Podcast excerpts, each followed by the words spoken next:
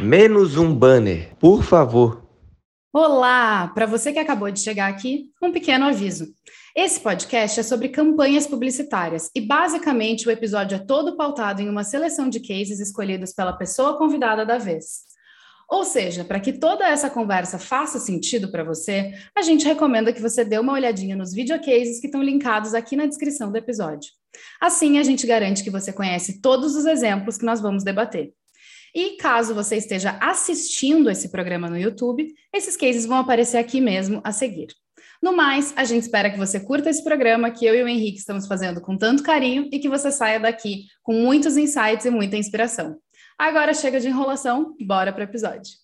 Fala pessoal, sejam muito bem-vindos a mais um episódio do Menos um Banner, esse podcast que nasceu aqui para homenagear a criatividade, coisa que a gente ama. Bom, vou fazer essa introdução curta, porque eu quero falar muito com o convidado de hoje, mas vamos primeiro falar aqui da minha co-host maravilhosa, Luli Federizi. Como é que você está hoje? Oiê, tudo bem, gente? Tudo certo por aqui. Espero que todos bem, que estão ouvindo e que estão participando também. Eu gostei da voz dela, ela falou baixinho, assim, falou uma coisa mais intimista, entendeu? Estou aqui tentando é, entrar na vibe desses meus colegas hoje que têm equipamentos profissionais. Eu estou aqui abrindo o bastidor que aí eu não tenho, então eu tenho que segurar na voz. Tudo bem. Eu diria que são o meu equipamento semi-profissional, assim como o apresentador, semi-profissional também. Mas vamos lá. E a gente tem aí o super convidado de hoje, Rafael Zig, que já passou pelas maiores agências desse Brasil. E hoje é Head de Creative Data na Soco, que, by the way, é uma das minhas agências preferidas, tá? Enfim, que as outras não me ouçam, desculpa outros convidados, mas enfim, é, tem um carinho especial. Como é que você tá, Zig? Tudo certo? Fala, gente, tudo bom? Cara, muito, muito massa estar aqui com vocês, trocar essa ideia. É, a Soco também é, uma, é a minha agência favorita. é, por isso Olha que eu tô aqui, né? Eu tinha essa mesma admiração, tinha, tinha essa mesma admiração de fora e resolvi vir para cá construir junto essa história. Então, muito bom também saber. Eu, eu, eu... E é legal ver assim quando você vem para cá e, e o tanto de gente que vem falar, né, com carinho, assim, do tipo, puta, cara, é muito massa a história que a Soco tá construindo, e um monte de gente também, que, tipo, toma aqui minha pasta, sabe, tipo, vamos conversar. Eu ia te isso, isso deve acontecer muito, assim, até nos últimos momentos aí, uh, tudo que tem rolado com a Soco, com prêmios, com cases e projetos super em evidência e tal, isso deve estar tá rolando muito, né? Sim. Oi, tem um job aí. Rola bastante, rola bastante, tipo, o pessoal, assim, né, tipo, obviamente que tá em outras agências e que vem dar um toque assim, ó, oh, tô aqui e tal, mas se tiver alguma coisa por aí, vamos trocar uma ideia. Então, vai que, né? É, então a gente tem, tem conversado bastante assim, né? Principalmente eu passo muito também pro, pro time assim para é, para casar assim também com um grupo de contas que cada um tem, para conhecer diferentes perfis e ver se faz sentido para as contas que a gente atende ali. Então, tem muita coisa rolando. Boa. Bom, ó, eu sou dono de uma agência, mas se tiver um job aí também, a gente tá aquela repensada, né? Enfim. Eu, eu, também vou fazer esse. Bom, né? A Contagious está sempre fazendo aí coisa com a Soco, mas sempre que tem mais um job, então aí. Vamos lá, estamos abertos aqui. Enfim, esse é um mundo líquido, então, assim. dá pra gente se virar, dá pra gente se ajustando. Mas vamos lá. É, a gente sempre começa pedindo para os convidados é, sempre é ótimo, né? Que esse é o segundo convidado, mas vamos lá, né? Vamos fingir que a gente está aqui já há 32 anos fazendo esse podcast. Enfim, é, a gente é pede pro... já. Exatamente. A gente pede para os convidados contarem um pouco da, da, sua história. Mas, antes de eu pedir para você contar a sua, é, eu queria que você me explicasse é, o que, que é, onde vive, do que se alimenta um head de Creative Data. Porque né, aí tá aí um nome de um cargo curioso. É. Eu acho que o Creative Data no final foi a maneira de nomear uma tendência, assim, que eu acho que é, acontece muito em agências que, principalmente que são mais, é, que não tem muito essas divisões tão claras entre criação, planejamento, dados, onde as coisas acontecem de maneira integrada, como a Soco nasceu assim, né? Ela já nasce com o departamento de Creative Data, que é nada mais é que a junção de duplas de criação com estrategistas e é, cientistas de dados, né? Todos estão debaixo de uma mesma é, de um mesmo ambiente, né? Um mesmo, uma mesma área, né? E que juntos chegam é, nessas soluções assim que a gente tem, independente do formato, bem agnóstico a formatos assim, é, do que de, de, soluções de comunicação, enfim, ou de desafios que os clientes trazem para a gente. Então, Creative Data é quando você consegue, né, tipo, unir dados para fomentar e inspirar novas ideias, seja qual for o formato que você aterriza nisso. Né? Então, acho que Creative Data ela tá, tá muito aí. Então, eu tenho é, no meu time estrategistas, cientistas de dados, é, pessoas de conteúdo também, né, community manager, etc., é, redatores e designers, né, diretores de arte. Então, é um time bem, bem multidisciplinar, assim, na veia, é, e é legal porque quando você tem essas pessoas juntas buscando a solução ali, começa a aparecer coisas que até então, quando se limita só a dupla de criação, né, isolada, num, tipo, ah, vai lá, vamos criar alguma coisa, é, e não rola essa troca com, com, as demais pessoas com disciplinas diferentes, estrategistas, etc., é, as soluções começam a se repetir, parece assim, né? Então, acho que é uma maneira de ampliar um pouco o raio de possibilidades de soluções criativas que é, não se limita só a uma solução que, que venha de uma dupla de criação, né? E isso é ampliado ainda mais, a Soca ela tem só três áreas, né? Tem uma área de operations, operações, broadcast, que o broadcast é tipo é, é uma área que eu até falo assim que a principal mudança de trabalhar na Soco para qualquer outra agência do mercado é primeiro é que não, não tem área de mídia, né?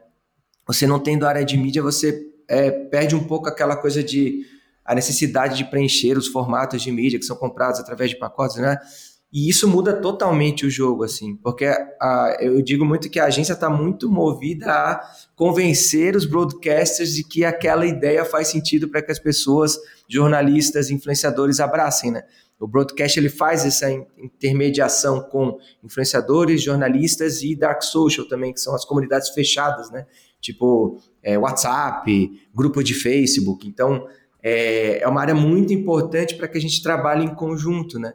Operações vê a, a, viabilidade, entende? Também junto à, necessidade do cliente, então tem atendimentos, tem pessoas, é, produ, produtores, né, que colocam de pé as coisas também junto, é, o broadcaster com esse olhar para os storytellers, assim, nas né, pessoas que mais conseguem é, difundir organicamente uma mensagem, né, seja um veículo de imprensa, um influenciador ou um, um membro de comunidade fechada, né, o, o, os ADMs, né, famosos ADMs, é, e a, a, parte de Creative é, Data que busca muito essas ideias que façam sentido para provocar essas conversas com as pessoas mesmo. Então, quando você é, é guiado por isso, né, guiado por o que vai funcionar com um influenciador, um ADM ou um veículo, muda totalmente o jogo, né? Você não está mais assim, puta, o que, que vai funcionar melhor no intervalo de 30, num banner, né? Pegando aí o, o gancho do nome do programa. Mas é, é muito mais guiado por essa conversa, porque depois é fácil você adaptar isso para o formato, né? Quando você chega na história, quando você chega é, nessa conversa que você quer ter. Depois você vai lá e adapta, e aí sim você, putz, que funciona mais para 30? Onde que vai estar tá inserida essa mensagem? Aí você vai lá e faz a adaptação, assim.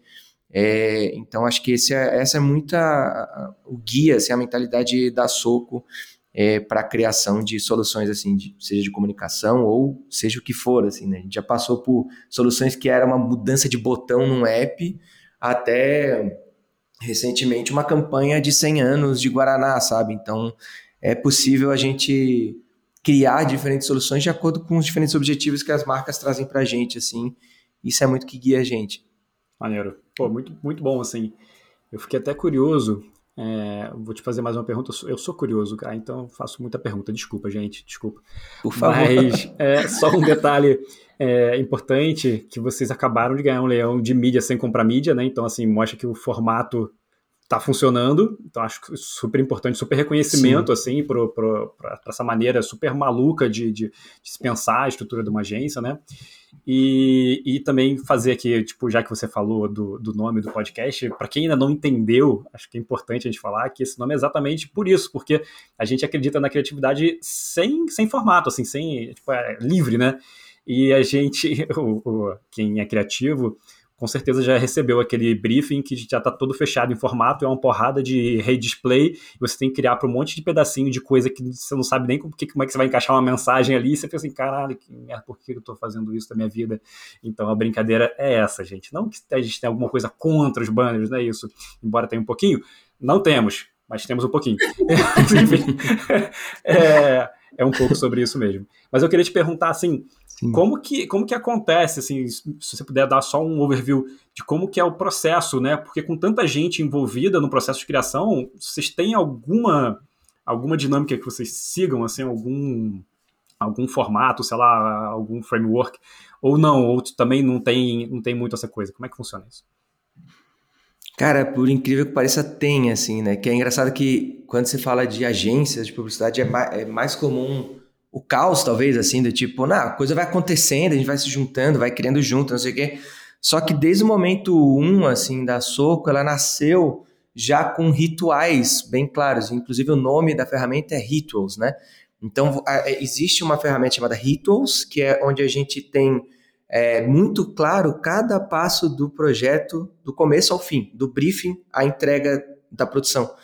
E, e isso é, deixa muito claro para as pessoas também onde elas vão entrar e qual a responsabilidade delas dentro de cada uma dessas etapas, assim.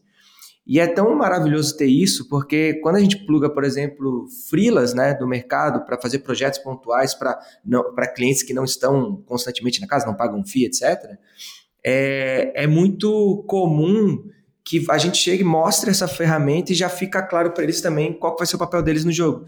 E também entender que eles não serão o centro das atenções, a dupla de criação não é o centro das atenções e da tipo da solução. A solução não está só na mão deles, ela está compartilhada com todo mundo que vai participar do projeto, incluindo as três áreas diferentes. Né? O Cime até fala que elas funcionam quase como um, um, governo, assim, são três áreas com poderes independentes, mas que uma ajuda a outra, né? Mas é que é muito essa, essa coisa de tipo, você tem o, o, as, o, as diferentes áreas com uma responsabilidade clara, mas que elas têm um papel também de influenciar nas outras áreas para que a solução seja o mais redonda possível. Então, tem coisas no Rituals que eu posso destacar, assim, que é legal, que mostram muito essa integração rolando, que é, primeiro, o briefing que a gente recebe não necessariamente é o briefing que a gente vai trabalhar. A gente transforma esse briefing numa missão que tem três parágrafos no máximo e que comprime, assim, resume muito o que deve ser feito para aquele trabalho.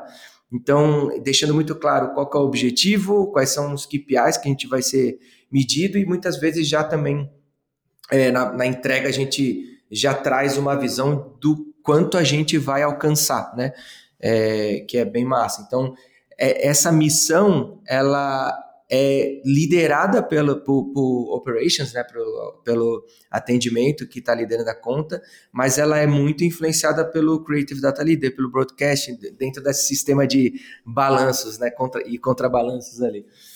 É, depois a gente parte para um momento né, que é 15 minutos. A gente pega essa missão, marca uma reunião de 15 minutos com o cliente, apresenta para ele, ó, é isso que a gente entendeu do briefing, vamos nessa, e rola um acordo, entendeu? Do tipo, ah, não, muda isso aqui, vai mais para lá, não sei o quê. E aí todo mundo fica comprometido com essa missão. Então, tá, você me passou um briefing, sei lá, de 150 slides, eu comprimi em três parágrafos, que esse é o supra-sumo do que a gente tem que buscar. É isso mesmo que a gente entendeu? É isso que a gente tem que fazer?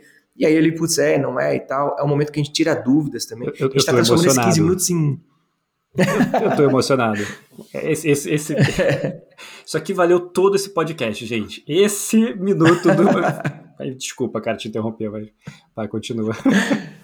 Não, mas é, é, é, bom, assim, tipo, porque tem uma, rola uma organização, assim, né? Fica mais claro as coisas, tipo, a gente tá até transformando esses 15 minutos em 15 15, assim, é 15 para apresentar a missão e ajustar e 15 para tirar dúvidas também e trocar uma ideia de dúvidas que partiram do briefing.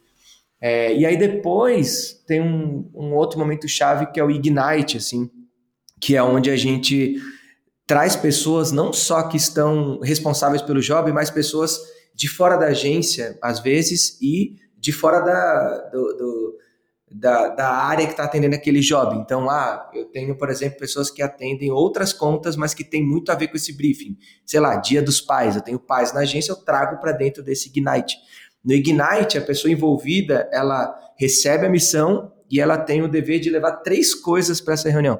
Três coisas pode ser dado, é, link, referência, um achado, ideia, que se tiver ideia já traz para a mesa. Mas é para gerar nesse Ignite uma reunião de três horas mais ou menos, um, uma, uma, um papo assim entre umas 10 a 15 pessoas, é, geralmente, depende do, do, do, jovem e tal, e do, e do quanto tem de pessoas né, é, que tem a ver com aquela missão.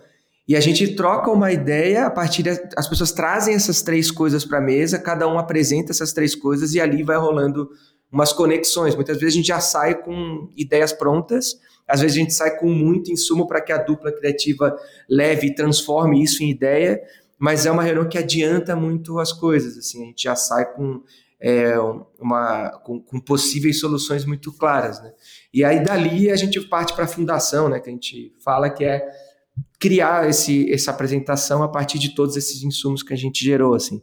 Então é bem organizadinho, assim, e ajuda bastante no processo mesmo. Cara, sensacional. Obrigado por compartilhar. Demais. Ai, fiquei uhum. até Tô até animado agora aqui. Muita mudança para fazer na gente. Não vou copiar vocês, prometo. Demais. Mas, cara, muito bom, muito bom.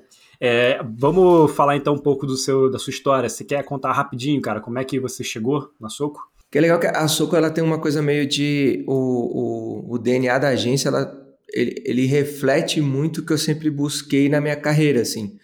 É, então, desde o momento um, assim, quando eu entrei já, enfim, eu comecei em agências tradicionais de Floripa é, como diretor de arte né? Tipo, ah, estagiário de direção de arte. Aí fui para diretor de arte júnior.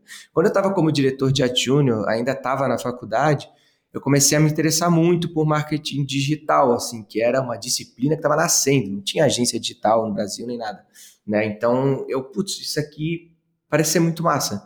E fiz um blog chamado Sim Viral para reunir materiais sobre marketing digital, marketing viral, etc é, para o meu TCC, assim. Mas foi, eu fui gostando daquilo e fui escrevendo sobre, tendo opiniões, aí comecei a me aproximar da, da blogosfera, comecei a participar de blog camps, né, em São Paulo, eu morava em Floripa, vinha pegar o ônibus, vinha para São Paulo, e aí participava de eventos de blogueiros e tal, é, e ali começou a, a, a, a, tipo, a me dar uma visibilidade para um mercado que estava nascendo, porque também não tinha pessoas especialistas em digital no Brasil, né?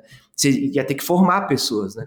Então, eu lembro que ao final da faculdade eu estava com propostas para vir para São Paulo ou fazer a migração de área em Floripa mesmo. E aí eu optei por ficar em Floripa. E em Floripa, a, a primeira coisa que eu fiz, assim, que eu me lembro que, que eu mais gostei de ter feito foi o movimento blog voluntário que foi é, para o Instituto Voluntários em Ação, que era um instituto de voluntariado, assim, né, no brasileiro, e que foi a primeira ação de voluntariado digital do Brasil, assim, sabe? E que entrou até para o Wikipedia, tu procura hoje voluntariado online, aí tá lá o movimento blog voluntário como o primeiro movimento de que reuniu 500 blogs para durante três dias, que era no Dia Global do Voluntariado Jovem, que na verdade não é um dia, são três, é, eles escreverem ajudando as pessoas a entrarem na internet, né? ajudar na inclusão digital. Então, putz, como criar um e-mail, como criar um blog, como é, evitar vírus, né? Quais as armadilhas, não sei o quê. Porque estava num momento de ascensão gigante, assim, né? De pessoas entrando na internet, tendo acesso, estava muito aquela, aquela ascensão acelerada e as pessoas caindo em golpes, essas coisas. Então, 500 blogs pararam de escrever o que escreviam, sei lá, escrever sobre moda, sobre futebol, etc e escreveram sobre é, dicas para você usar melhor a internet, você que está chegando agora na internet. E, a, e, foi massa que daí no Google é, teve muito mais conteúdos produzido por especialistas digitais, das blogueiros, sobre como você utilizar melhor a internet. Então a gente colocou mais de, sei lá, mais de mil novos conteúdos na internet por conta dessa iniciativa para pessoas que estavam entrando. E, e, são blogs que eram bem ranqueados no Google e tal, tem, tem toda uma, uma história ali que, que foi massa. E isso sempre me guiou. A partir daí, virou uma chave para mim que é, cara, é muito sobre isso aqui, é sobre criar conversa, envolver as pessoas é, de uma maneira que não seja intromissiva, interruptiva, né? Que é onde a propaganda se criou até então. E, e, e muito cedo virou essa chave na minha cabeça. E só que aí o que aconteceu? Beleza. Comecei essa agência de Floripa, a Cubo, a Cubo CC me chamou para uma vaga. Eu entrei como analista de redes sociais, a Cubo me chamou para um, uma vaga de gerente de redes sociais. Vim para São Paulo, isso já faz mais de 10 anos. É, e aí, quando eu vim para São Paulo, comecei a trabalhar com grandes marcas, né? E aí muda totalmente o jogo, assim. E, e, e o quanto era mais difícil para uma agência digital influenciar nessa estratégia de marca como um todo. Né? Você tem um, tinha um teto ali? Tipo, como agência digital, tipo, ah, eu mexo, consigo mexer, sei lá, na presença digital dessa marca, ter ideias ali que movimentem uma coisa ou outra, mas quando que como, como tinha um desafio pessoal meu assim do tipo, cara, como que eu viro essa chave ainda mais, assim, como eu consigo é, inverter um pouco esse peso que ainda estava muito grande em só investir em mídia tradicional. Então eu fiquei muito buscando, pô, eu acho que eu vou ter que ir para uma agência tradicional, sabe? Eu ter que ir para uma agência que tá lá conversando com o CMO todo dia, né? E não em momentos pontuais junto com a agência junto ali, né? Que, é, que é muito como as agências digitais faziam, né? É, então, putz, eu vou ter que ir para lá e entender como que eu me viro lá dentro, né?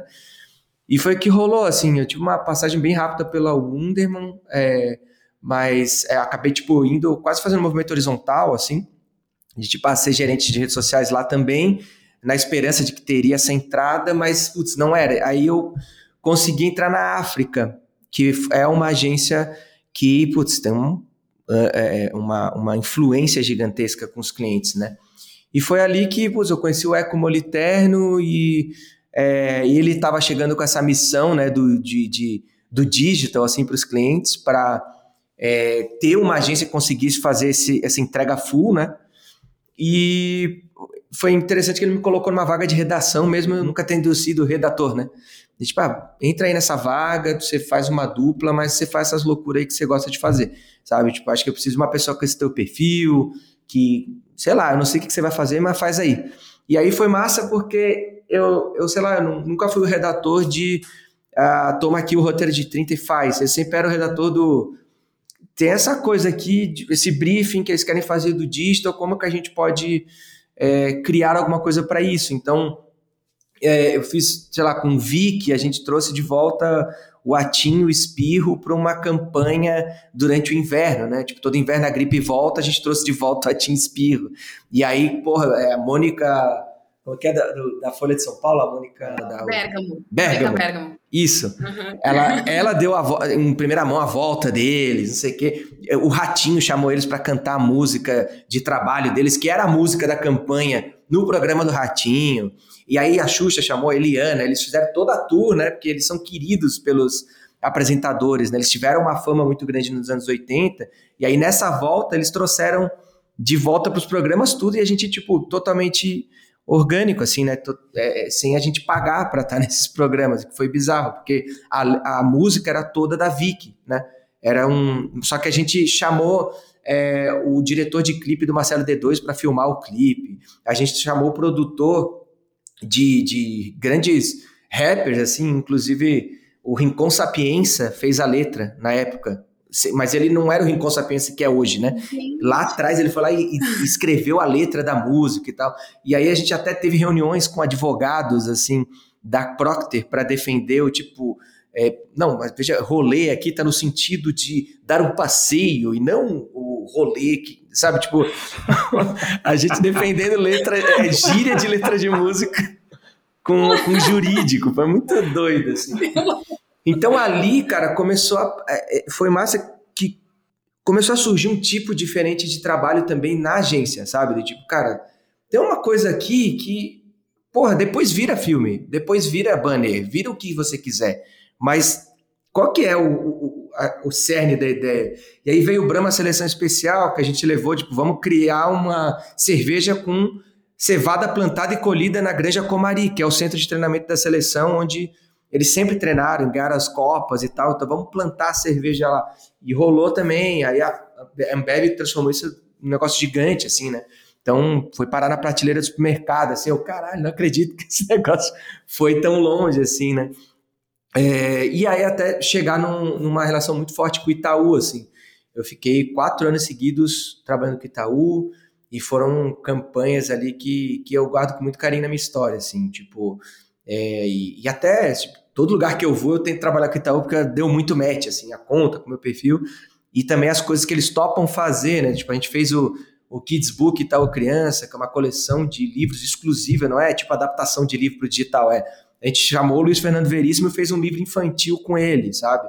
Chamou Marcelo Rubens Paiva, Fernanda Takai, e até hoje o projeto está no ar, né? Já são quase quatro anos de uma coleção exclusiva de livros feitas para você ler no celular para uma criança, né? Já que os pais estão com o celular o tempo inteiro na mão, é, por que não criar então livros que ali eles consigam criar essa conexão é, de pai, mãe e filho antes de dormir ali, né? Então tinha todo uma, uma estratégia de mídia por trás disso também e tal. E teve também a série Isso Muda o Mundo, quando o Itaú estava com a campanha de Isso Muda o Mundo no ar, que a gente levou crianças a experimentarem pela primeira vez é, iniciativas do Itaú, desde música clássica, criança que nunca tinha ouvido música clássica na vida, mostrar pais é, ensinando crianças a andarem de bicicleta pela primeira vez. Então teve um monte de experiências que foram muito muito legais assim que o banco criou um, um, foi muito referência em branded content durante muitos anos assim, sabe? Puxou um bonde que no Brasil estava adormecido assim. É, até chegar na, na, campanha que depois a gente vai falar aí mais a fundo, que acho que é, para mim foi o meu, o, meu, o meu, diploma de ok, tá aqui a campanha integrada, parabéns, Ig, você consegue fazer tudo, é, que é as vloggers, sabe? Que é tipo, que, que saiu de uma coisa totalmente digital e a gente fez todo o 360, o flight, né? É, é, considerando rádio, merchan, TV, tudo que vocês imaginarem. E dali eu fui para Accenture Interactive com Echo, que ele, putz, eu preciso de uma pessoa com esse olhar mais multi-canais aqui, multi-coisas que você tem, vou te levar junto, vamos nessa montei junto com ele o time de criação lá dentro da, da consultoria, né? naquele movimento das consultorias entrando forte aí no mercado de publicidade. Fiquei dois anos lá, ganhamos umas concorrências e tal, mas voltei para a DPZT é, para trabalhar com o Itaú de novo e também com o MEC, que aí foi onde teve mais um, uma história muito massa, assim, onde a gente... É, cara, foi, foi muito massa assim, o, o, o trabalho de Chegar lá, é, a DPZT já tinha um relacionamento longo, né, com, com o Mac, mas era separado, né, tinha a DM9 no digital, a DPZT no off, né, bem tradiça, assim, e tava no, no ano que a DM9 estava saindo, né, do mercado, né, tava encerrando a operação.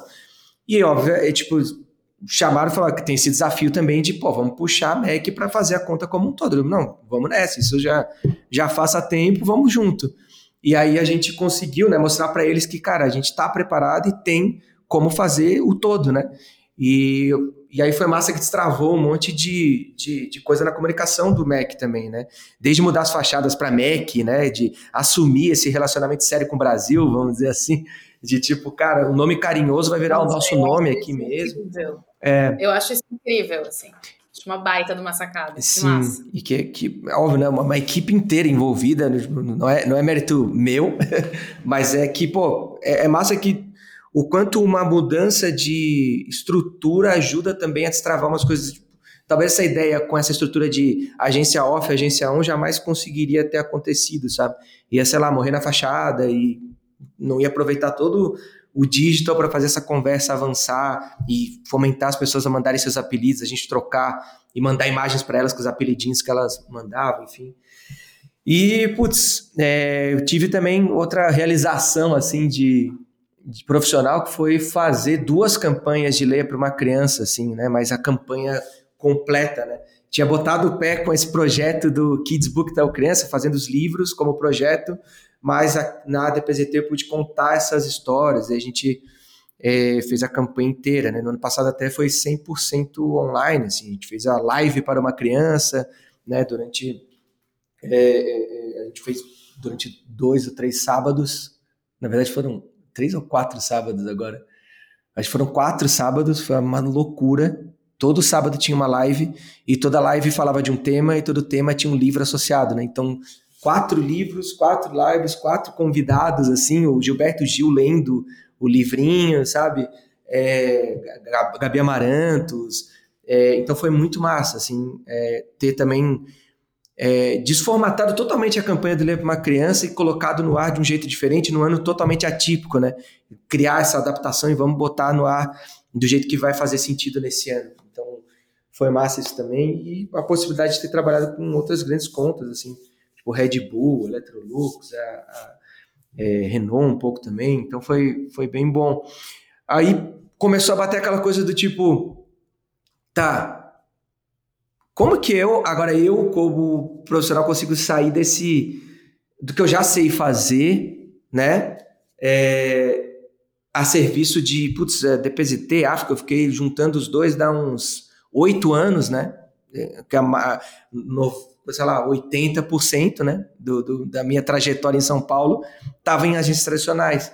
Esse é como que eu coloco o que eu faço de melhor dentro dessas agências como prioridade, assim, sabe? Tipo, eu quero que isso venha primeiro e aí depois eu vejo o que, que uh, sabe, como que faz. Mas eu queria que isso viesse, assim, isso fosse prioritário dentro do lugar que eu estivesse trabalhando.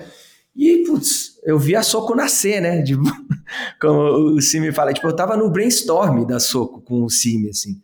A gente trocando ideia, né? Tipo, foi bem na época, acho até do que rolou esse case do Atin Spear e tal, e ele me chamou para trocar ideia com essa coisa de do quanto ele estava querendo transformar isso num modelo de negócio, sabe? Tipo, earned media como a chave de um lugar, assim. E o quanto isso poderia abrir frentes muito maiores do que só earned media, né? E, e achei do cacete na época que ele me contou e fui acompanhando essa trajetória inteira, né? Da Soco, que tem cinco anos, parece que tem muito mais, mas tem cinco anos, né? E o quanto ela foi crescendo é, no mercado com essa visão de earned media first, vamos chamar assim, é, e que hoje se transforma quase que assim uma busca de todo o mercado, eu acho. O, uhum. o mercado está muito com esse discurso agora, né? Mas há cinco anos atrás o CIB colocou um modelo de negócio de pé focado nisso, por acreditar nessa visão, né? Então todo, todos os rituais, todas as metodologias, o jeito de trabalhar, as crenças que a Soco construiu nesses cinco anos, cara, é, fazem uma diferença gigantesca para o modo de trabalhar, para a cultura que tem ali dentro e que vai muito além do discurso, né? Ele se torna um, uma realidade mesmo, né? Que, que no dia a dia ali acaba é, a gente não, não se perde muito, assim, sabe? Tipo, colocar uma campanha no ar e depois perceber que, putz, velho, mas ficou muito publicidade, né? É, ficou muito, sei lá, preenchendo espaço de mídia, né?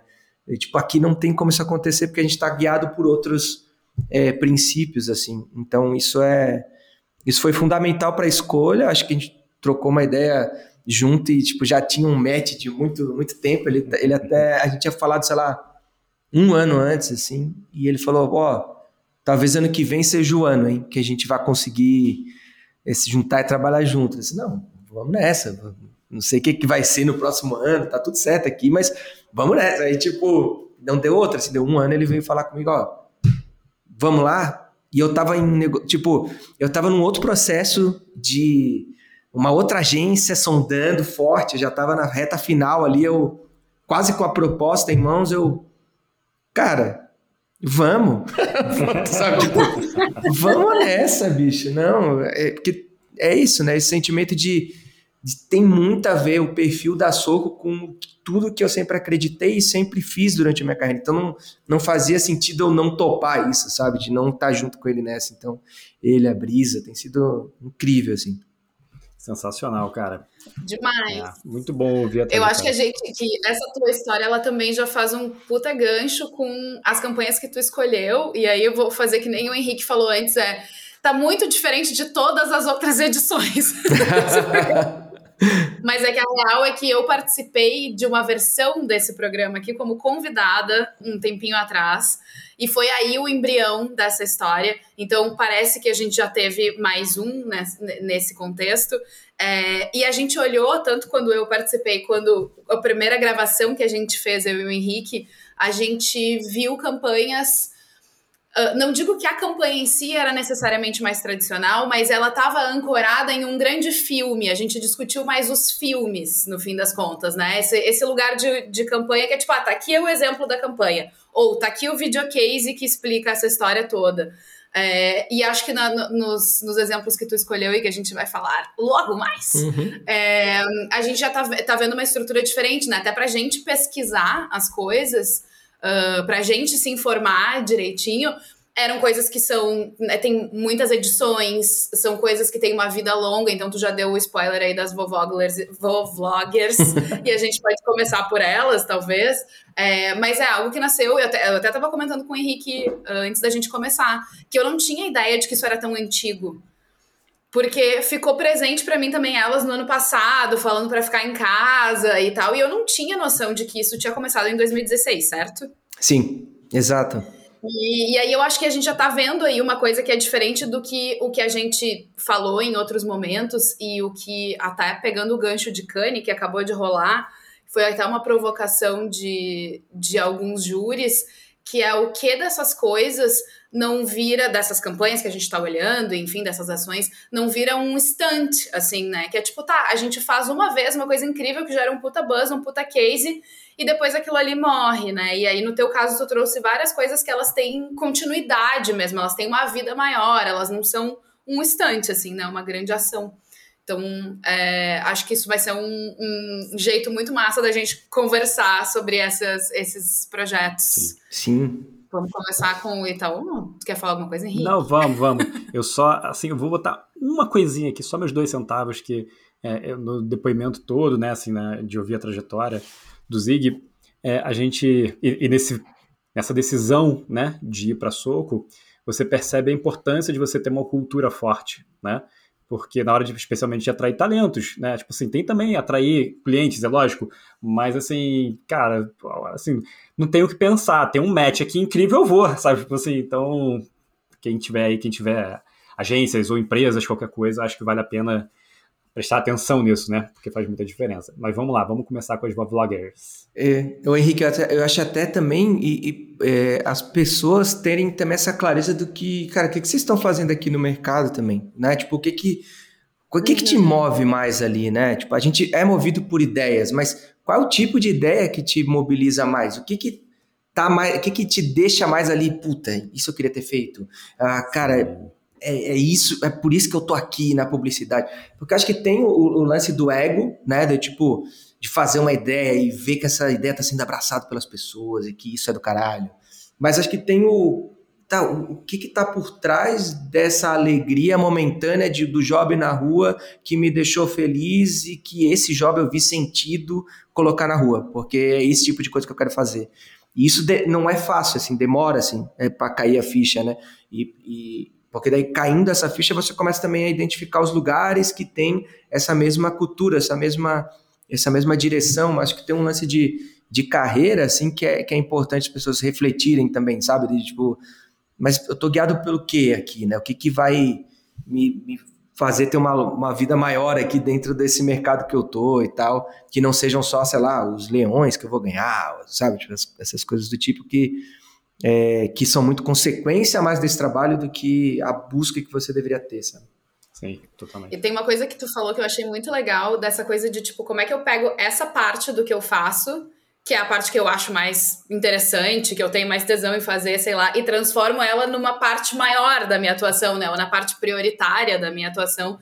Eu acho que isso é uma puta visão, porque assim, não existe trabalho perfeito, né? A gente sabe que sempre vai ter uma coisa que a gente não vai gostar tanto de fazer, enfim, tem dias que são piores, tem clientes que são piores, tem situações que são piores, enfim. Mas quando a gente olha para um pedaço disso, assim, e pensa, bom, como é que eu expando esse pedaço, que é o que faz mais sentido para mim? Acho que é um bom jeito de analisar. Fazendo um tweet pessoal aqui, a, a minha ida para Contagious, ela tem muito a ver com isso quando eu olho para trás, que é, eu dizia quando eu era planner em agência, que eu queria só fazer pesquisa. Eu falava, gente, eu queria que me pagassem para ficar pesquisando e tacando referência nas pessoas e justificar. O que eu mais pirava nos planejamentos era essa parte, era como é que eu justificava as ideias, justificava no melhor dos sentidos, mas como que eu construía esse corpo para chegar nessa ideia. E quando eu cheguei na Contagious foi tipo, sério que vocês vão me pagar para pesquisar as referências, as referências e, as, e, enfim, os caminhos e, os, e, e o lugar que nos leva até os insights e tal. Então foi meio que isso também, né? Como é que eu pego essa parte de ser planner que eu adoro, que eu acho mais legal, e torno ela a principal do que eu faço? Bom, tem outras coisas também.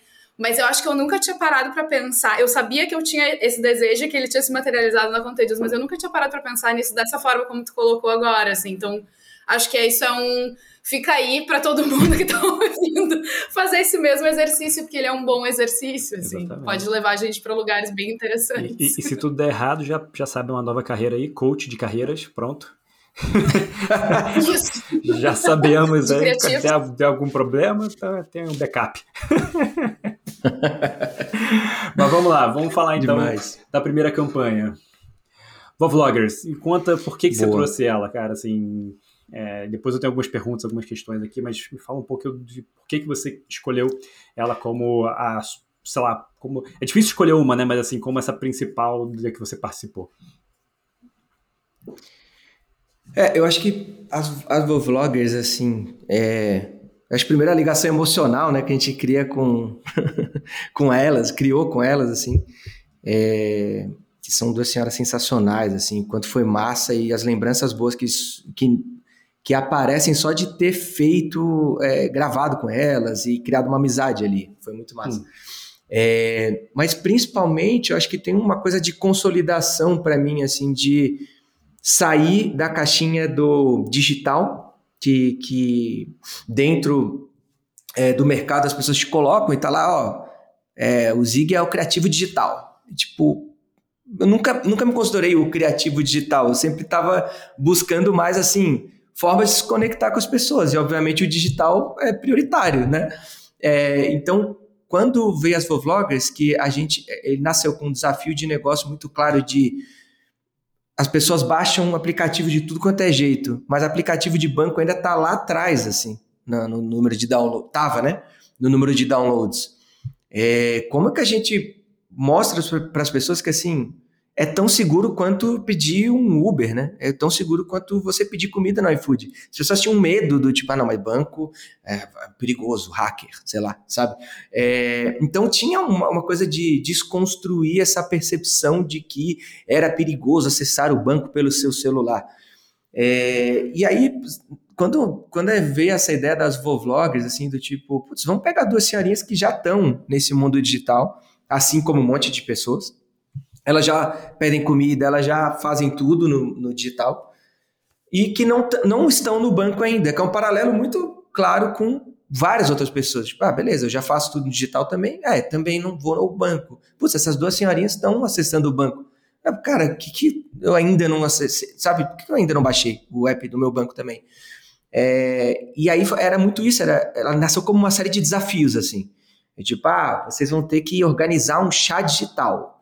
Então vocês vão convidar as amigas pelo WhatsApp, vocês vão pedir Uber para elas é, virem até a casa de vocês, vocês vão pedir a comida pelo iFood, vocês vão é, depois no final dividir o pagamento com o aplicativo do Itaú, sabe? vão fazer esse, esse rachão.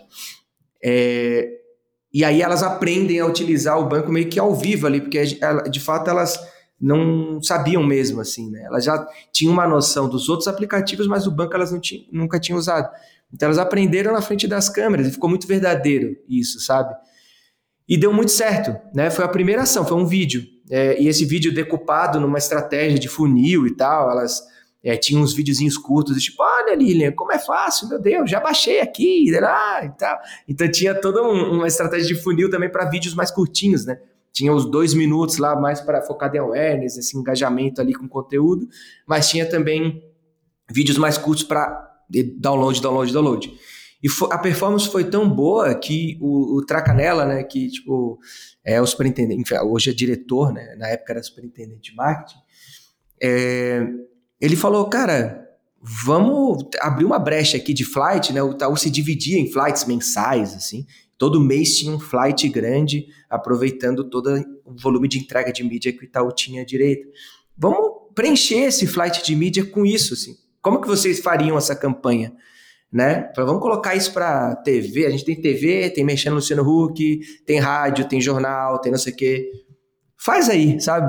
Aí eu, tipo, hum, do caralho, massa, porque é, é muito que a gente gosta de fazer, sacou?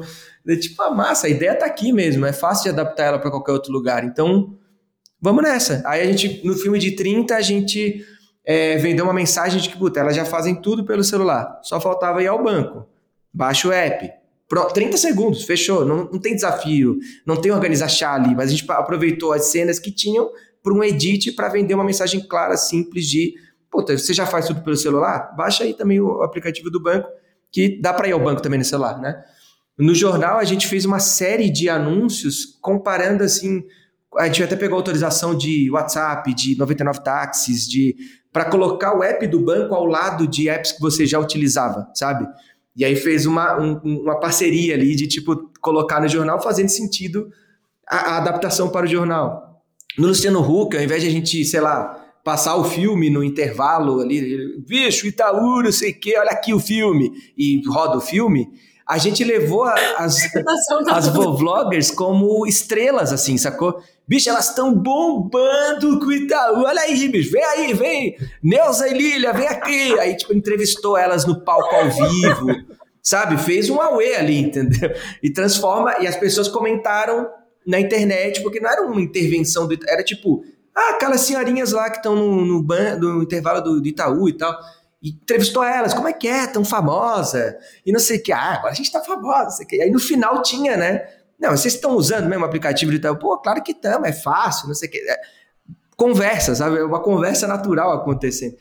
Então ali, para mim, foi, como eu estava falando, a, a, formação ali, né? O, o diploma de, de é, criativo integrado, tá aqui, toma o diploma, parabéns, você já está é, disponível agora para fazer campanhas integradas e tal.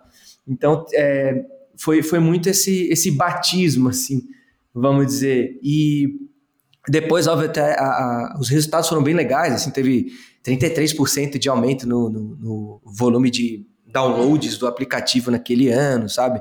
Teve muita coisa que, que valeu a pena pro, pro banco, assim como, como marca também, né? É, de tipo de associação ao digital, começa a mexer um monte de atributo de marca junto, assim, com duas senhorinhas, sabe?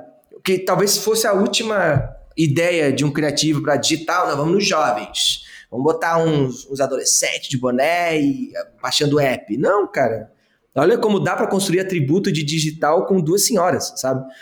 É, e foi um ano muito especial, porque daí teve essa campanha e elas começaram a virar, de fato, quase que assim, um, uma, um asset, né? No, no linguajar publicitário do banco.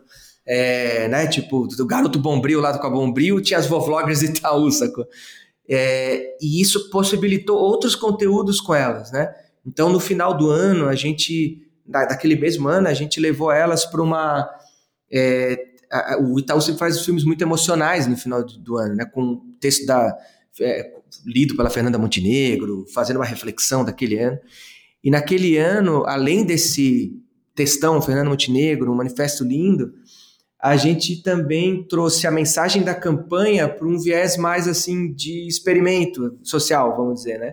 Que a gente levou as vloggers para uma gravação do Itaú, elas achavam que ia fazer uma gravação, e chegou lá, a gente tinha trazido a família delas dos Estados Unidos, Florianópolis, pegamos a família inteira e colocamos numa casa, e elas chegaram lá e foram surpreendidas pela presença da, dos familiares, assim, e de que elas não viam há muitos anos. Então foi um momento muito emocionante e um, a gente criou uma carta, né?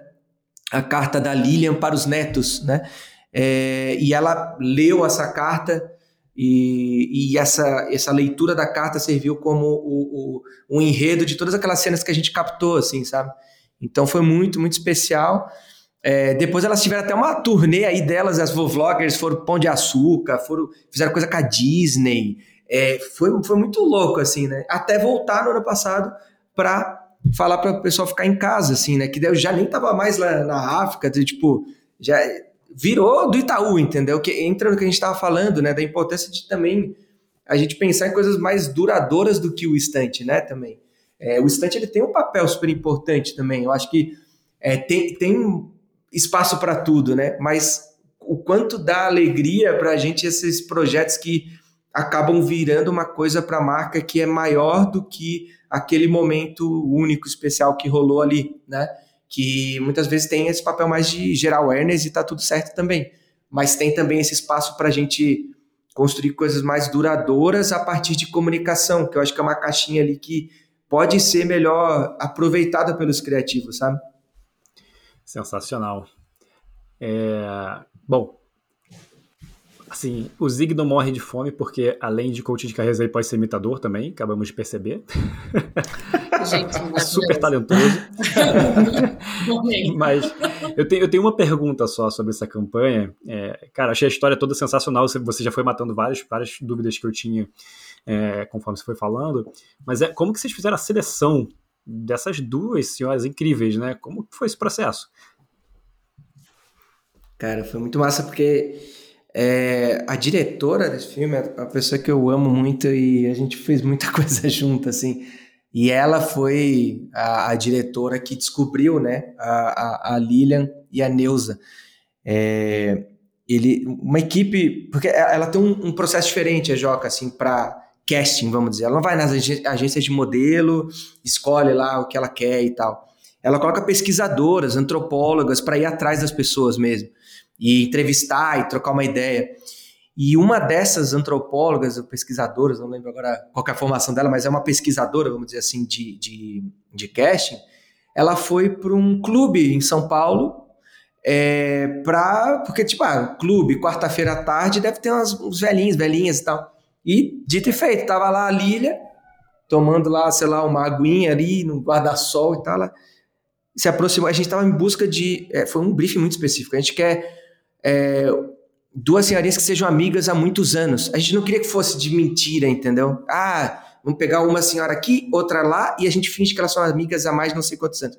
Tem que ser de verdade essa amizade, porque daí vem para frente da câmera um negócio que é diferente de atrizes tentando passar por amigas. E dito feito, assim, elas acharam, né? Tipo, a Lilia, ela, oi, tudo bom? Pô, então, eu tô fazendo uma pesquisa, a gente tá é, fazendo uma campanha e tal. E a gente está em busca de senhoras como você, assim, mas que tenham uma amiga de, de muitos anos, assim. Você tem alguma amiga que seja amiga há tempo?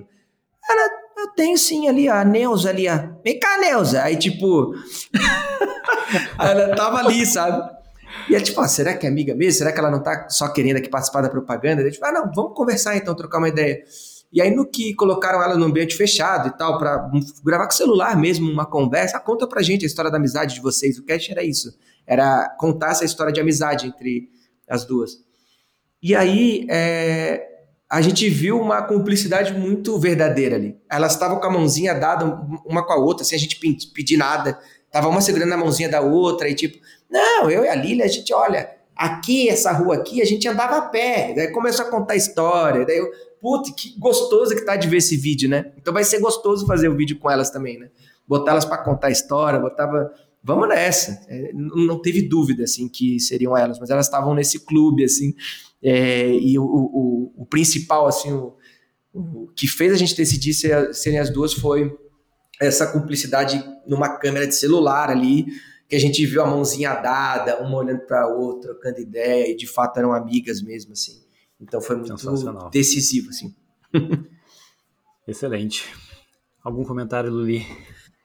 Demais. Eu, eu acho muito massa também colocar essa coisa da, enfim, da tecnologia com pessoas mais velhas, porque é uma coisa que talvez vocês já tenham ouvido dos pais de vocês, eu já ouvi dos meus também, quando eles me pedem ajuda com coisas de tecnologia que é, oscila entre eu não entendo nada disso ou não me trata que nem uma idiota. tipo assim, não me trata como se eu fosse burra. É, né? Tipo assim, não precisa me explicar também desse jeito. Eu tô entendendo, Luísa. É, e eu acho que tem essa coisa da, da, gente, da gente justamente assim, colocar isso numa, numa normalidade que é bom, sim, existe uma curva de aprendizado, assim como pra gente já existe, né?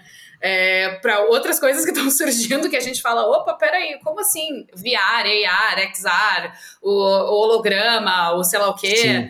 É, tipo, existe uma curva de aprendizado, mas ao mesmo tempo, pô, as pessoas estão ali, estão vivendo, estão fazendo uma série de outras coisas, e eu acho que essa identificação é maravilhosa e tira isso também de uma, de uma conversa ai, professoral, assim, chata com as gerações mais velhas também, né? Meio, meio patronizing, como é que fala, assim, condescendente uhum. é, com, é, com essa galera, assim, eu acho que isso é muito, muito chave nessa história. E tem uma coisa que, que me chama muito atenção nessa, nessa campanha e que eu acho que foi muito inteligente do Itaú, inclusive, trazê-las de volta no ano passado, no meio da pandemia, porque tem uma coisa que acho que agora em Cannes isso também ficou muito presente. Vocês me desculpem se eu tô falando muito de Cannes, mas é porque assim, eu passei uma semana, oito horas por dia assistindo esse negócio.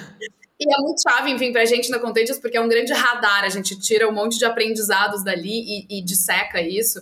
É, e tem uma coisa que é quando as coisas ao redor elas ficam duras e, e pesadas e tal, como o momento que a gente está vivendo, a importância da gente ter um pequeno alívio cômico é muito, é muito chave e a comunicação tem uma oportunidade, né? A publicidade tem uma oportunidade de trazer isso.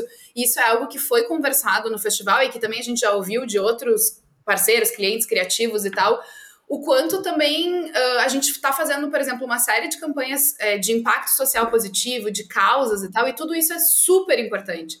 Mas a gente está num momento em que é tudo muito sério, tudo muito pesado, que a gente aborda essas causas é, talvez sempre da mesma forma, assim.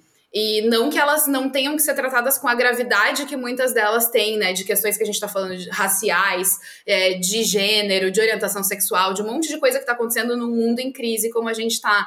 Mas quando a gente encontra pequenas brechas para que a gente aborde temas importantes, temas sérios, e no fim das contas ali elas estavam falando de segurança digital, né? Era um outro contexto de planeta mas elas estavam falando de um assunto que é sério, assim, no fim das contas, né? Que é como que você lida com o seu, o seu banco, as suas finanças, a sua segurança, as coisas que você faz online, e a gente vendo golpes se propagarem agora, isso faz ainda mais sentido. Mas como que a gente encontra uma brecha para isso também ser leve, para isso nos arrancar um sorriso, para a gente ter um momento que tem uma, uma um alívio cômico até nesse, nesse sentido, assim, eu acho que isso é super legal no contexto de banco também, porque banco normalmente é quadradinho, ou então é tipo transformador, e o Itaú tem uma série de comunicações nesse sentido também, assim, né, tipo, isso muda o mundo e tal, que é super positivo, te eleva, mas tá nesse lugar inspiracional, assim. E ali é uma coisa, tipo, de igual para igual, que a gente dá risada, que a gente identifica, independente da idade que a gente tenha, que a gente acha fofo, mas é um outro fofo, né? Esse fofo, tipo, olha, fulana, não sei o quê. E acho isso uma coisa maravilhosa, assim, que, que sempre, sempre se destaca no fim das contas, né? Sempre encontra seu espaço, assim. Sim, totalmente. Enfim, não foi uma pergunta, foi um grande comentário, né? Muito bom. Vamos falar então da segunda campanha. Vamos falar de Dove. Por que, que você trouxe, cara? O Real Beer Sketch. Acho que. Acho que essa, essa campanha, assim, ela, ela foi muito feliz em setar um novo jeito assim da publicidade contar a história que até então estava bem fora do radar assim, acho que de das marcas, né? Quando você traz a verdade assim para frente das câmeras com um assunto que é muito, muito, era muito relevante, é muito relevante para um público específico, né? Então, quando você coloca ali um, né, uma pessoa para se autodescrever e essa descrição não condiz com o que a gente está vendo na tela, isso é uma verdade muito grande, e aí você fica ali meio é, comovido por, por aquela mensagem, eu acho que isso é, é muito poderoso. É você conseguir comover a pessoa com um formato que até então não era explorado. Eu acho que ele, ele foi um, um marco, assim, um, um, uma campanha, acho que uma das campanhas mais importantes, assim, da, da publicidade por conta dessa mudança de ótica e abertura de novas possibilidades de formatos, de contar história, de se conectar com as pessoas que até então não era feita, assim. Né? Ou, se, ou se foi feito, não teve o impacto que teve essa campanha, sabe? É, então, talvez, eu acho que é, isso eu acho muito, muito massa, assim. Eu acho que é uma campanha que, obviamente, me influenciou bastante também, porque eu, eu vinha nessa mesma busca, daí aparece um negócio desse com essa visibilidade global. Porra, dá para fazer, sabe? Dá, eu vou, vou, vou continuar nesse caminho aqui, porque eu acho do cacete. Então, até é, depois ouvi é, podcast do Diego, Hugo, contando um pouco dos bastidores, assim, da campanha, é, e o quanto foi legal também, é, quase que guerrilheiro deles ali, né, de fazer o negócio ficar de pé, e eles iriam viajar e acompanhar, apostar num diretor que até então não fazia publicidade, então teve um monte de coisa legal também na história por trás, que eu me identifiquei muito também, anos depois, assim, pô, do caralho, que eles fizeram lá atrás é muito também uma, na minha jornada eu identifico muita coisa assim, né? De tipo você fazer apostas, você é, ir num caminho, convencer, né, de que aquele caminho faz sentido para o cliente, porque até então não, nunca tinha sido feito. Então é um, eu acho um case muito importante assim para a história da publicidade mesmo, assim, de, sabe, do agências e tal.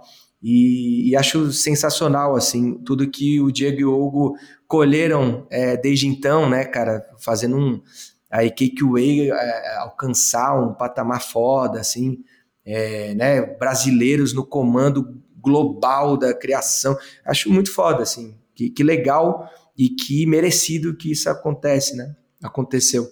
Sim. Então, é, acho que é acho que é isso, assim, a importância histórica e essa virada de chave assim que influenciou uma geração, influenciou muita gente a olhar de outras formas para a publicidade e uma que, eu vejo reflexo até hoje, né? De você, acho que foi o primeiro case mais é, forte assim com olhar, não, não sei se é o primeiro, mas foi um dos cases de maior impacto num olhar para uma causa, assim, né? Um olhar mais para é, pro principalmente para as mulheres, né? Essa relação delas, enfim. Acho que tem muita, muita coisa que vem junto, assim, e que puxou um bonde que aí, óbvio, vai, as coisas vão ampliando, ganhando novas formas, ganhando outros olhares, novas causas, mas, mas ali parece que foi um, eu sempre, eu sinto que foi um ponto de partida importante, sabe? Sim, é, é, abriu muito caminho, né? Acho que isso é, de fato, muito importante. E tem várias histórias engraçadas sobre essa campanha, inclusive. Tem um podcast chamado It's Only Fucking Advertising, é, que tem uma entrevista com o tem o Fernando Machado e tem com o Anselmo Ramos e tem perspectivas diferentes, então é muito legal você ver a perspectiva de todo mundo que estava envolvido, sabe? Tipo, é engraçado até. Legal. É, e uma é coisa legal. legal, que, o, que o Fernando traz, assim, é, pelo menos que o Anselmo fala sobre isso quando ele vai falar sobre a campanha, e eu já vi o Fernando falando sobre isso, é que os briefings do Fernando, eles têm só uma frase e, e alguns bullet points de pesquisa que reforçam aquilo ali. Então, não sei se é mito ou se não é, mas assim, eu ouvi de duas pessoas diferentes, né? De uma fonte, de duas fontes diferentes. Então, é, eu acho isso muito legal, porque é, facilita muito e é, tá, você tem uma clareza muito grande do que você precisa fazer, né? De como, e, e uma liberdade também muito grande de, de, de, como resolver aquele problema, resolver aquele briefing. Então, por exemplo, do, dos sketches, né? Do Real Beauty Sketches foi tipo, let's make women feel more beautiful, ou pretty again. Tipo, tem, cada um fala de um jeito. Mas é um, tipo, cara, uma uhum. frasezinha simples que já diz é, tudo a respeito da campanha e agora, tipo, resolve aí. Como que você vai fazer isso? Não sei, mas resolve aí. E aí tinha pesquisa, né? Tinham todos os dados. Eu acho isso bem interessante. Tem uma coisa que conecta essa campanha e, enfim, essa marca com o que tu estava falando antes de Itaú, que eu também acho muito legal, que é essa coisa da visão de longo prazo, né? Assim, da, desse trabalho de longo prazo. A gente está falando aqui que de uma, de uma fatia super marcante de uma coisa que a Dove faz há mais de 15 anos, que é falar da real beleza. Uhum. E essa, esse compromisso que eles têm com essa mensagem, com essa, com essa causa, com essa perspectiva, com essa, enfim, visão de marca que eles criaram lá em 2004 e que eles vêm iterando o tempo inteiro, né, e encontrando outras formas de dizer isso do, de outros jeitos, mas dizer sempre a mesma coisa no fim das contas, né?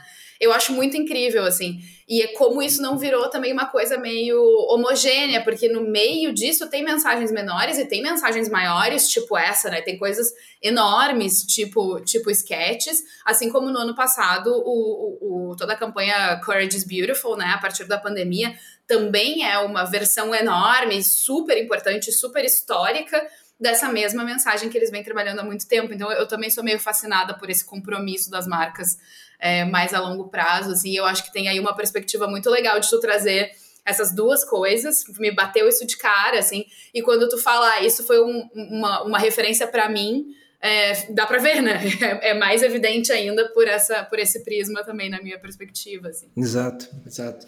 Boa. E até o, o, o, outro case também que, que eu trouxe, acho que é outra referência, assim, também, para mim, assim. Vou deixar o Henrique fazer a, a intro, sei lá, né? Não, pô. Vamos lá, vamos para a próxima.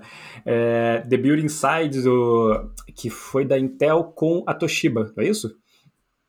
Isso. Isso. Intel com a Toshiba é, uma campanha até da, da Pereira Odell, assim, que acho que foi uma, uma, uma, sei lá, uma carta de chegada, assim, foda para o mercado, né? É, e que parte do de uma coisa que hoje é falar da exaustão, mas que é muito, muito. É, quando que, de quando que é essa campanha? De 2000 e? 2012. Eu nem. 2012, cara. 2012. 2012. 10 anos. Então, 2012, coloca o entretenimento, que, tipo, nos últimos dois anos é o que mais a gente ouve, né? Não, publicidade tem que ser entretenimento. 2012, Pereira, o, o PJ Pereira estava lá com essa bandeira, né? E fazendo, né? Executando, trazendo para é, um case com, com essa relevância, assim, que foi o The Building Inside, que fez uma, uma começou como um, um, filme, né, colaborativo que as pessoas podiam participar de toda essa narrativa da, da história, mas que depois virou série, né? Ele virou uma franquia de conteúdo assim da, da Intel que é, que virou é isso, né? A publicidade como entretenimento, né? Então, de novo, mexer nessas caixinhas que até então era intoca até então eram intocáveis é, para mim é muito poderoso. E eu acho que esse esse case tem uma influência gigantesca para mim também, né? De, de, de, ver que era viável, ver que era possível ter é, formatos diferentes para gerar conexões com as pessoas, sabe? Então, eu acho que são dois cases que, que marcaram muito minha trajetória e, e fizeram eu buscar o que é, é, é esses diferentes jobs que eu acabei de contar para vocês antes, sabe? Então, a importância né, de ter essas referências e tal, e eu acho que ali, duas coisas que eu acho legal desse case, a primeira é o, o brasileiro que abre né, uma, uma agência focada em entretenimento para fazer entretenimento para as marcas e tal, em 2012, né? E, e o quanto isso foi importante para mim, assim, de ver, puta, é possível, é viável, que foda, é um brasileiro, sabe? Tipo, tem isso. É, e também de uma marca fazer uma coisa que até então não era feita, que é tipo assumir essa coisa de não, eu vou investir aqui porque eu acho que vai dar um retorno. Não preciso só investir no filmão contando que eu preciso comunicar, sabe? Agora então Inside, agora a Toshiba tem Intel dentro dos seus computadores, tipo, foda-se, né? Então, é uma, uma maneira mais lúdica, mais menos interruptiva, mais entretenimento de contar isso é, para as pessoas, eu acho que é muito mais poderoso, né? E aí, óbvio, tu vai lá e complementa com as mensagens bombardeando as pessoas e tal, mas eu, eu acho que é isso, a gente tem que ter um carinho maior para gerar essa conexão antes de sair bombardeando com mensagens puramente comerciais. Eu acho que esse case entrega isso muito bem, né? Como eu consigo dar um entretenimento aqui, um conteúdo super bem produzido. Depois teve, acho que até uma das edições aí do The Beat Inside tinha o Tom Hanks, uma coisa assim por trás do, do, do, do conteúdo ali, não sei se é produtor executivo ou alguma coisa assim, mas é isso, sabe? Tipo, pô, criar uma franquia de entretenimento para uma marca para construir a percepção de que quando você tem Intel no seu computador, dentro do seu computador, tem uma qualidade ali, tem uma coisa que é foda, é, não tinha sido feita até então. Então, eu acho pioneiro também, né? 2012 a gente está falando. A gente falou 2012, 2000 e é, Dove acho que é 2013. Um ano depois. É isso. Então, de fato, eles abriram o mato antes. E, mas eu, eu, vou fazer um comentário só, que é eles estão avaliados com 8.1 no IMDB, tá?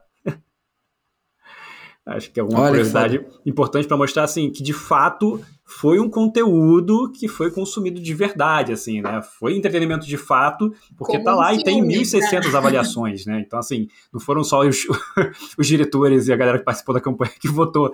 Tipo, tem de fato um core, tipo, tem interessante. Demais! Ficamos por aqui nessa conversa. Acho que também esse, esse, esse exemplo, essa última fala do Zig, fecha maravilhosamente bem esse papo. Sim. Totalmente. Zig, é obrigado, cara, por ter topado. Obrigado pelo seu tempo, pela generosidade. A gente acabou se estendendo aqui. É, brigadaço por ter participado, adorei ouvir sua história, não conhecia tantos detalhes assim, foi sensacional e muito bom que ele é tão storyteller que ele já pegou e conectou tudo com as campanhas, deu uma amarração que, tipo, cara, tava tudo conectado no final. tá pronto o keynote, já tá pronto o keynote. Exatamente. Fez o nosso trabalho por nós. Maravilhoso. Exatamente, obrigado, cara. Muito obrigado a vocês, demais. gente. Massa demais aí, poder trocar essa ideia e enfim, ter essas lembranças, né? Foi um momento nostálgico. Também tem isso, né? Maravilha. Obrigado. Obrigadão. Menos um banner, por favor.